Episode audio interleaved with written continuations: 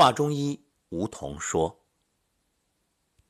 常常听到热爱中医的朋友说这样一句话：‘中医真美。’是啊，倘若人人都懂得一点中医的理念，掌握一些中医的方法，那平时的小病根本不用去医院。”当你能够养生，懂得在饮食、情绪、睡眠、运动等方面自我调养，就不会生病。即使偶尔因为意外生了一些小病，也不会让它成为大病。又何必去费钱、费力、费神、费时间的奔波于医院呢？倘若，真的能做到食饮有节，遵循天道，尊重生命，尊重大自然，又怎会有这一场无妄之灾呢？中医是什么？没那么神秘，也离我们并不遥远。其实，它恰恰是一场修身、修心、修行的课程。无论你是不是学习中医，其实它和人人都有关系。如果你还觉着中医太神秘，那我今天要分享的一篇文章，想必能够让你更清晰的去感受中医、了解中医。其实，我们就拿当下这件事儿来说。昨天晚上，云集八点上线口罩，结果根本抢不到。所以你会发现，现在谁要有口罩，那不要太畅销。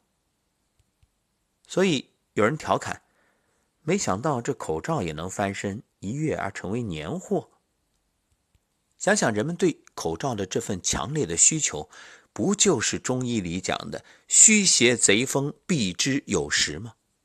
对呀，懂得自我防护，避免生病，这不正是上工治未病吗？预防比治疗更重要，所以你还会觉着中医和我们无关吗？这就是中医啊！中医是什么？是道，是规律。是理念，是行为，是习惯。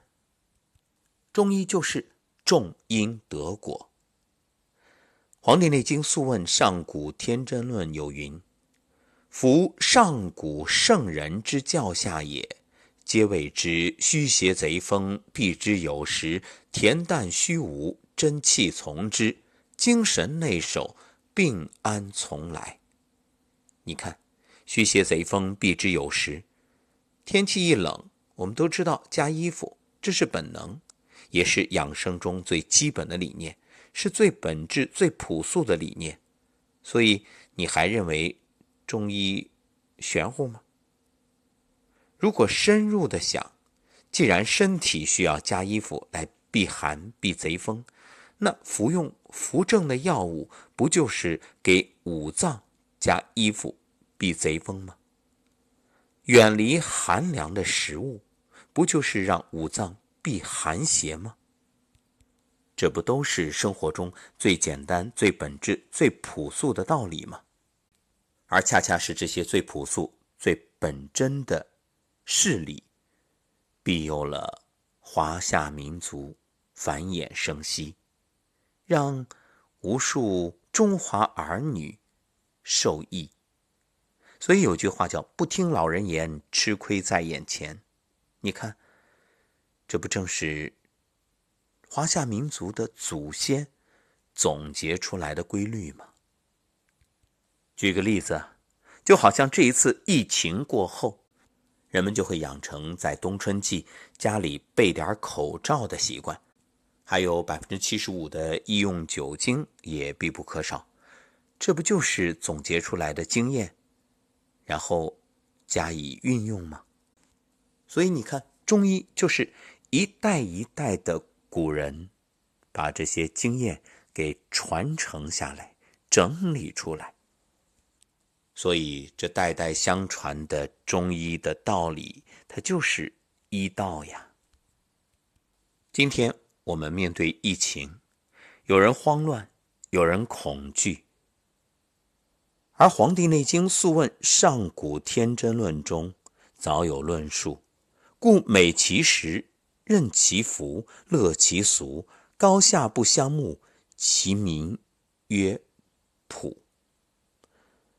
那如此简单的养生之道，现代人又有几人能做到呢？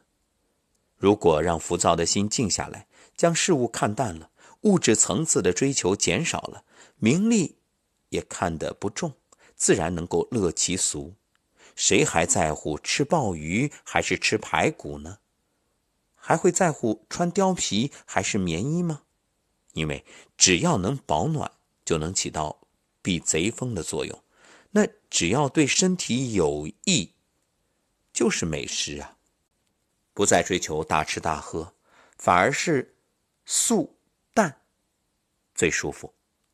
各位想想，这个春节，除了对于疫情我们加强防控、出门不便之外，那是不是身体舒服多了呀？以往的大鱼大肉不见了，那种聚会应酬。抽烟喝酒之后带来的身体上的不舒服，哎，好像明显的减轻了。这也算是因祸得福，所以坏事儿也变成了好事儿。这就意味着我们经过这一个事件的考验，这心境发生了变化，人的意识层次提升。慢慢的，我们也有机会达到天人合一、健康长寿的目的。这不正是古人所传递的观念吗？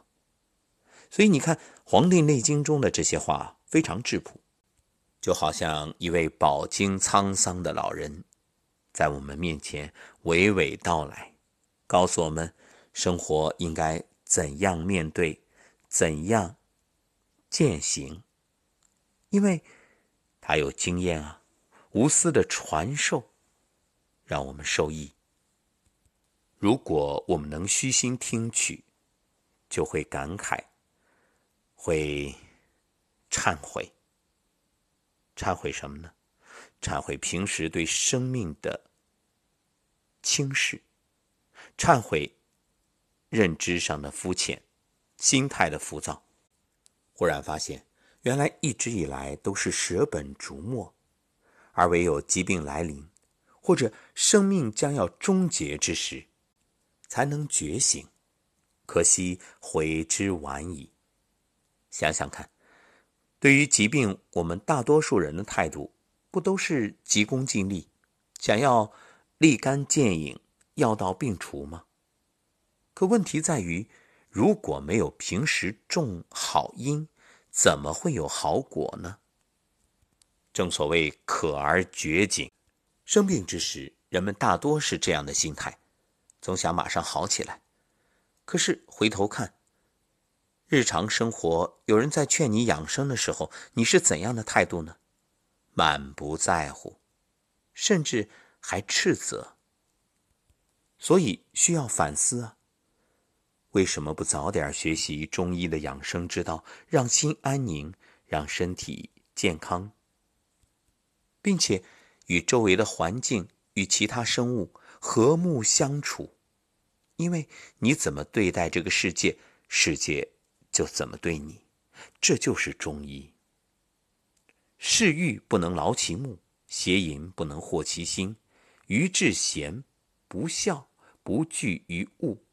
故合于道，所以能年皆度百岁而动作不衰者，以其德全不危也。你看，这就是养生之道。